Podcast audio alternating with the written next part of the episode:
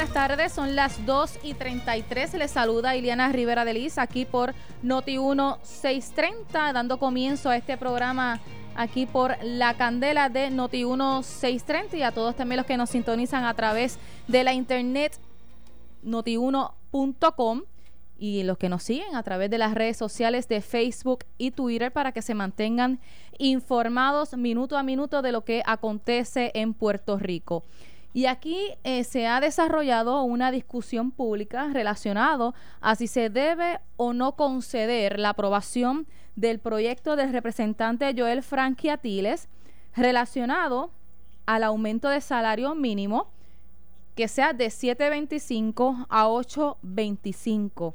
La información que ha estado trascendiendo y que de hecho el mismo representante ha tenido la oportunidad de estar explicando aquí en Noti1 también, que estuvo con nuestro compañero Luis Enrique Falú, es cómo se estaría dando este aumento de salario que estaría beneficiando a los empleados de la empresa privada porque ya en el sector eh, gubernamental el salario mínimo fue aprobado por 8.25 la hora. La medida a raíz la de discusiones en vistas públicas ha creado controversia.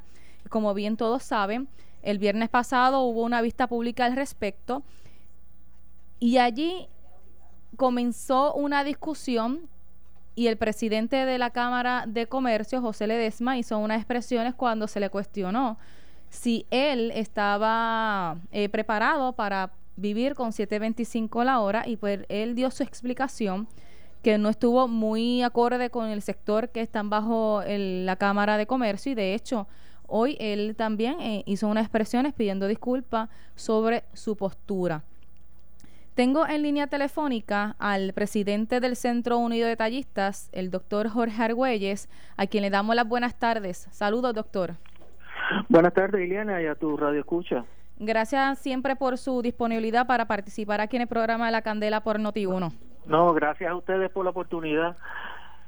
Ustedes representan una gran cantidad ¿verdad? de comerciantes aquí en Puerto Rico, el Centro Unido de Detallistas, y es uno de los sectores, obviamente, que sentiría un impacto si eventualmente se aprueba este proyecto, esta legislación del representante Joel Frankie Atiles, de conceder entonces un aumento de salario mínimos eh, a sus empleados, que en este caso pues sería 8.25 la hora. La pregunta que ha caído como balde de agua fría es si se puede o no vivir con 7.25 la hora. ¿Cuál es la postura pues de ustedes sobre esto?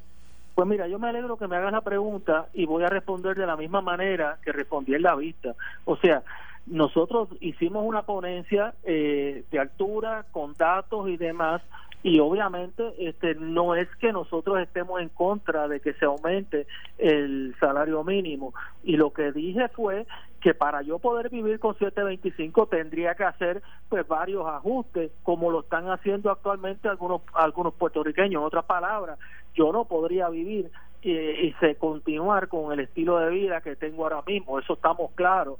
Y no creo que tampoco eh, sea eh, un, un, salario razonable en estos tiempos 7.25. Ahora bien, dicho esto, habiendo estipulado eso, la pregunta que es la frustración que yo siento, que yo quisiera haber escuchado de estos legisladores, es qué puede hacer el gobierno para mejorar las condiciones de hacer negocio en Puerto Rico para que entonces sí se pueda satisfacer un aumento sin que se afecten los empleos, porque aquí la pregunta no es si me vas a aumentar de 7.25 o vas a continuar viviendo así, es si vas a conservar tu empleo o te van a reducir las horas de trabajo. Y eso es lo que no se está analizando aquí. Toda la discusión se ha eh, eh, centrado en una cosa tan superficial como que si tú puedes vivir con 7.25 o no. Mire, señores, esto es más serio que eso y yo esperaba más seriedad en esa en esa vista.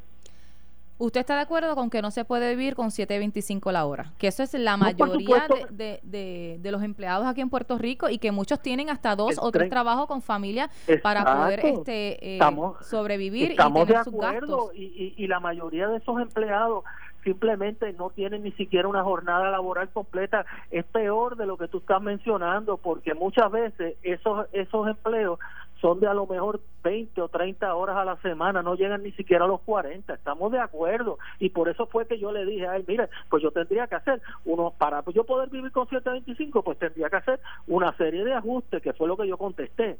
Y para eso, pues mira, posiblemente tendría que trabajar doble, posiblemente tendría que trabajar fines de semana, posiblemente tendría que trabajar más horas. Como lo hice en un principio, yo soy médico y cuando trabajaba en el servicio público, lo que me ganaba eran 500 dólares al mes y tenía que estar haciendo guardia y tenía que hacer 20 cosas. Pero eso no justifica el que ahora sin hacer este el gobierno poner de su parte y reducir pues el costo de hacer negocio aquí que dicho sea de paso le cité dos estudios porque parte del proyecto lo que sugiere es que se forme para este el, aumento del salario mínimo. El proyecto dispone. Mire, señores, para febrero del 2018, el pasado gobernador este, hizo un comité multisectorial para el aumento del salario mínimo. Y ese estudio no recomienda en el 2018 que se aumentara el salario mínimo por las consecuencias que iba a tener. Es más, hasta sugiere que a las pequeñas y medianas empresas se le exima del pago de ese de, ese aumento. Y, en, y junto con eso, PRICO hizo un estudio, el estudio de impacto económico sobre el aumento en el salario mínimo, y dice exactamente lo mismo. Ninguno de los dos lo recomienda hasta que Puerto Rico no se cree Ay, disculpe, doctor, ¿se fue hasta Puerto Rico qué? Mm, hasta que Puerto Rico no cree un ambiente donde la economía vuelva a resurgir. Este, esta legislación también propone el un comité que estará integrado por profesores de la Universidad de Puerto Rico y expertos economistas y que también a medida que pase el tiempo se continúe el proceso de evaluación de a saber si esos comercios todavía están eh, capacitados no para poder continuar con la implementación del 825 o sea que habría un comité que estaría evaluando recurrentemente cómo está ese negocio evaluando las finanzas para saber si puede cumplir con ese salario con ese pago de salario. bueno, eh, eh, como le digo, primero hay que, crear, hay que crear las condiciones. Le voy a citar para que tenga una idea la página 33 del estudio que hizo la Junta de Planificación este año pasado y dice, podemos concluir que aumentar el salario mínimo a 7.39 en el 2018, 7.53 en el 2019 y 7.67 en el 2020 pudiera reducir el Producto Nacional Bruto hasta 15.4, al negativo 15.4% para el periodo 2018-2020. Esto implica una reducción adicional de menos 0.4% cuando se compara con la opción de mantener el salario mínimo actual. Luego en la página 35 del mismo informe indica y volvemos a citar, es importante destacar que ninguno de los aumentos por sí solo representa un impacto positivo a la economía actual. Una, por tanto, una pérdida significativa de empleos y al considerar el impacto económico para los patronos más vulnerables, cualquier aumento al salario mínimo debería ir acompañado de medidas que procuren el mantenimiento y la creación de empleo. Lo anterior se viabiliza al flexibilizar y reanalizar la aplicación de la legislación laboral existente, sobre todo aquella que afecta particularmente a la pequeña y mediana empresa. Eso lo dice el estudio PRICO, no lo digo yo. O sea, los propios estudios que ha hecho el gobierno el año pasado, todos indican que no es posible o no es este prudente aumentarlo en este momento sin que se tomen otras medidas. No estamos diciendo que no queremos que aumente. Claro que sí, yo quisiera que la economía volviera a aquellos tiempos cuando el em, eh, cuando el patrono tenía que pelear por tener un buen empleado pagando un sueldo más alto que el otro para poder capturar a ese buen empleado. Ojalá volviéramos a esa época. Y ese es uno de los problemas que es el éxodo de muchos profesionales en Puerto Rico que se van porque no pueden con el salario que, que les paga en la industria. No, por supuesto, o sea, aquí se aquí se quiere comparar a Puerto Rico con Estados Unidos porque allá se pagan unos salarios, unos salarios más altos, pero claro, las condiciones que hay allá económicas son muy distintas a las que tenemos en Puerto Rico. Usted no puede comparar China con botella. De hecho, el mismo estudio este señala en una de sus partes que eh, el año pasado el, el, salario mínimo, si mal no recuerdo, en Maryland era de 7.89, no llegaba ni a 8.25. O sea, hay estados que tienen un salario mínimo menos que el que se está proponiendo.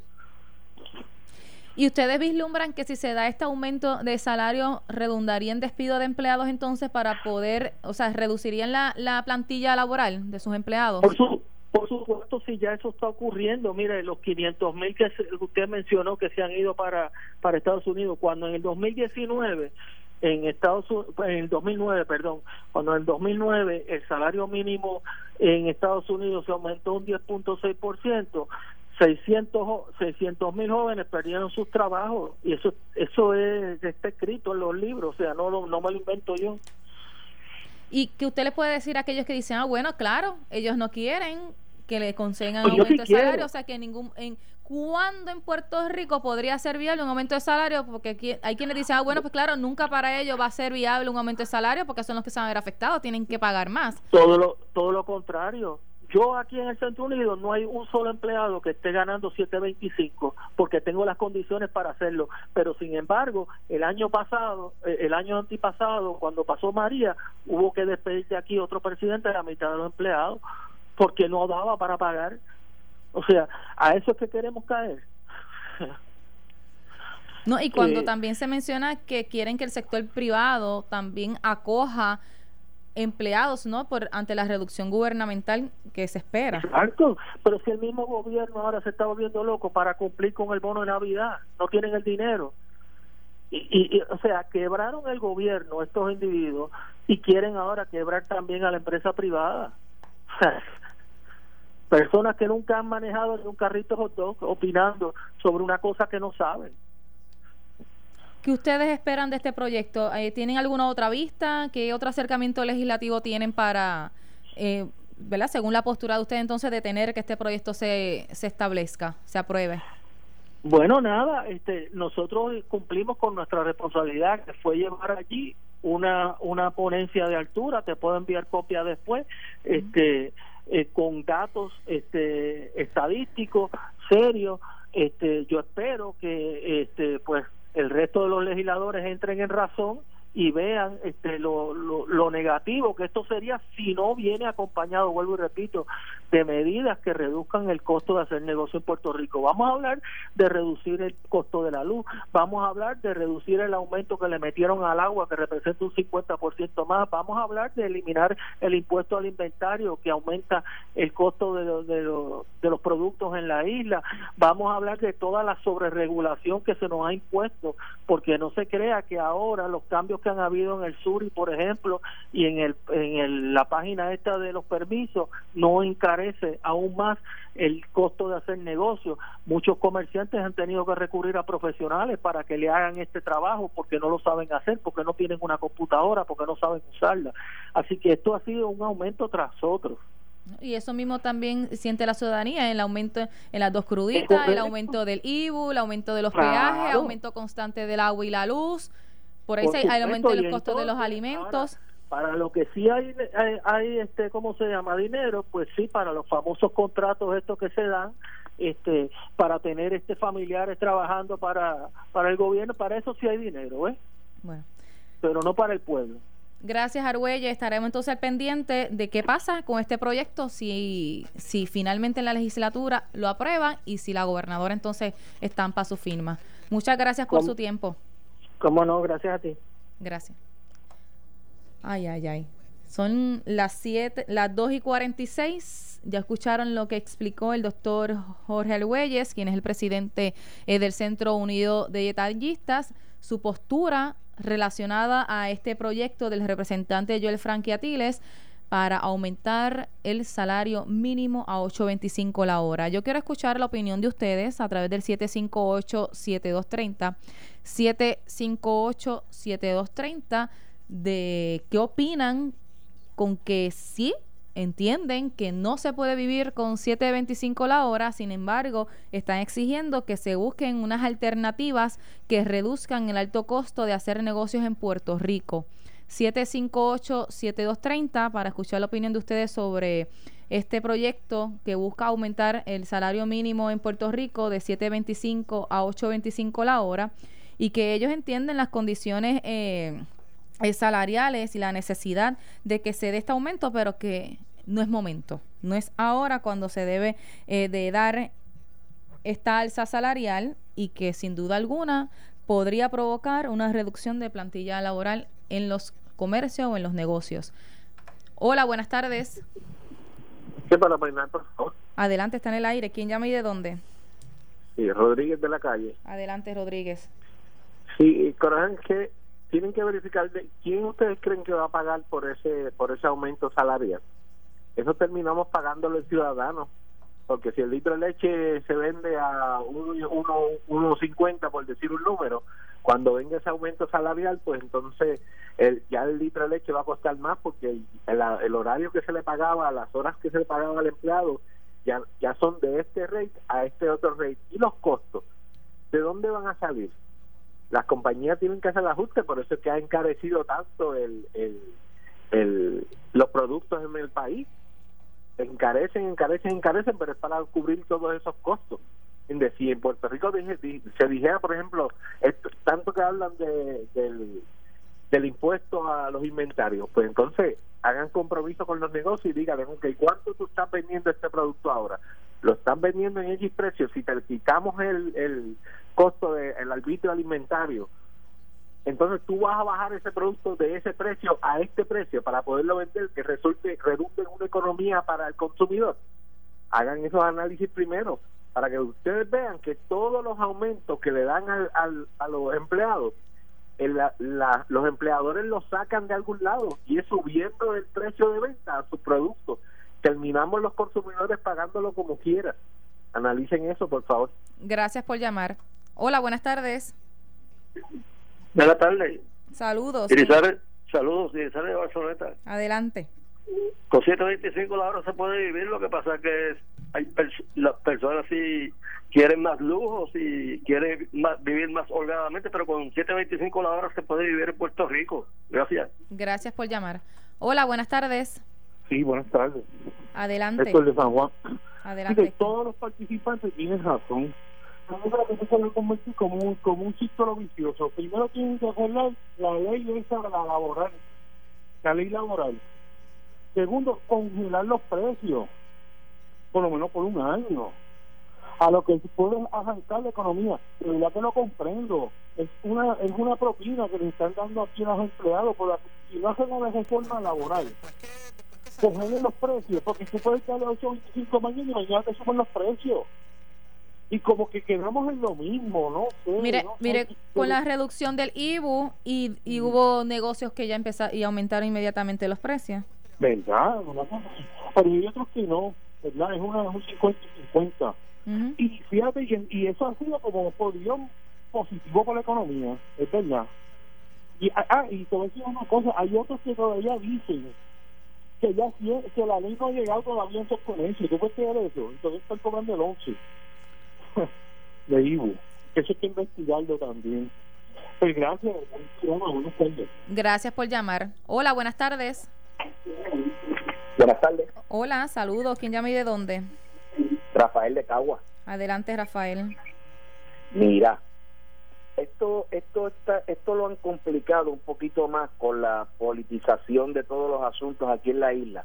Mira, eh, eh, aquí tenemos a un, a un grupo de representantes que ellos quieren ahora ya, las elecciones están ahí a la vuelta de la esquina y ahora quieren traer medidas populistas para traer los votos.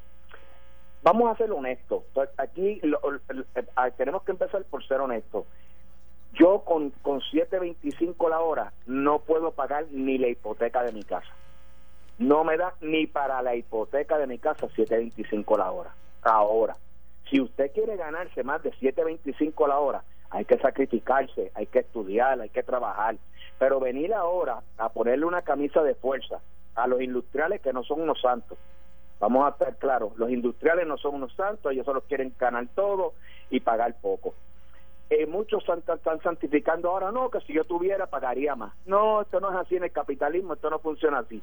Yo creo en la libre competencia, pero que ahora los representantes vengan ahora a estar poniéndole camisas de fuerza a, los, a los detallistas, a los industriales, para venir a traer una medida populista, que la necesitamos, no, no, no me tomes a mal, la necesitamos, necesitamos ese aumento para traer una inyección a la economía, pero no poniéndole una camisa de fuerza, cuando ahora mismo, como bien dijo ahorita el presidente de la Cámara de Comercio, vine y digo que encarecen la energía eléctrica, encarecen los servicios de agua, encarecen los servicios de transportación porque al subir el diésel con las cruditas que tenemos encarecen la transportación el impuesto al inversario desde María van vamos para dos años y pico. Desde María no han tocado el impuesto al inversario.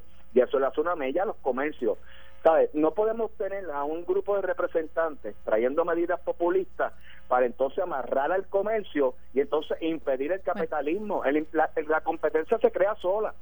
Y, y vuelvo y repito, con 7.20, con 7.25 eh, no se puede vivir en esta isla, lamentablemente. Gracias por la oportunidad y linda tarde. Muy bien, gracias Rafael. Hola, buenas tardes. Buenas tardes, me habla el señor García. García, adelante. Es que no, lo que llevamos un poquito de tiempo viendo las noticias y hablando por radio en todas las emisoras, pues ya nosotros conocemos a qué a qué partido corresponde cada participante. Y ese es un tío penúltimo que llamo, esa es una de las pocas que llama a Mario Porrata a la tarde para decirle que, que los PNP son los más grandes del mundo, que los PNP son malos hasta con ellos mismos. Gracias. Gracias por llamar. Hola, buenas tardes. Sí, buenas tardes. Saludos, ¿quién llama y de dónde? ¿Perdón? Anónimo de San Juan. Adelante, Anónimo. Eh, mayormente yo pienso que la, la economía de Puerto Rico se está viendo afectada más bien por las prácticas por muchos años del mismo gobierno de estar robándose el dinero, no ser honestos. Entonces tienen los comerciantes pequeños y medianos que están cansados también de lo mismo, que cuando suben el IVO se roban el IVO, porque es la verdad tú vas y compras, ellos no lo remiten, cosas así, eso Hacienda lo sabe. Ese es el mayor problema que tenemos aquí, de ambas partes, tanto del gobierno como también la empresa privada y pública. Tenemos que dejarnos de la hipocresía. Y ustedes, ustedes que son los la prensa, deben de investigar eso más. En vez de buscar a economistas que más bien este lo que están es aliados con los políticos y con los partidos. Búsquense en personas imparciales, que los pongan en los programas de televisión y también en la radio, que hablen la verdad, que hagan estudios económicos. Gracias. Gracias, Anónimo.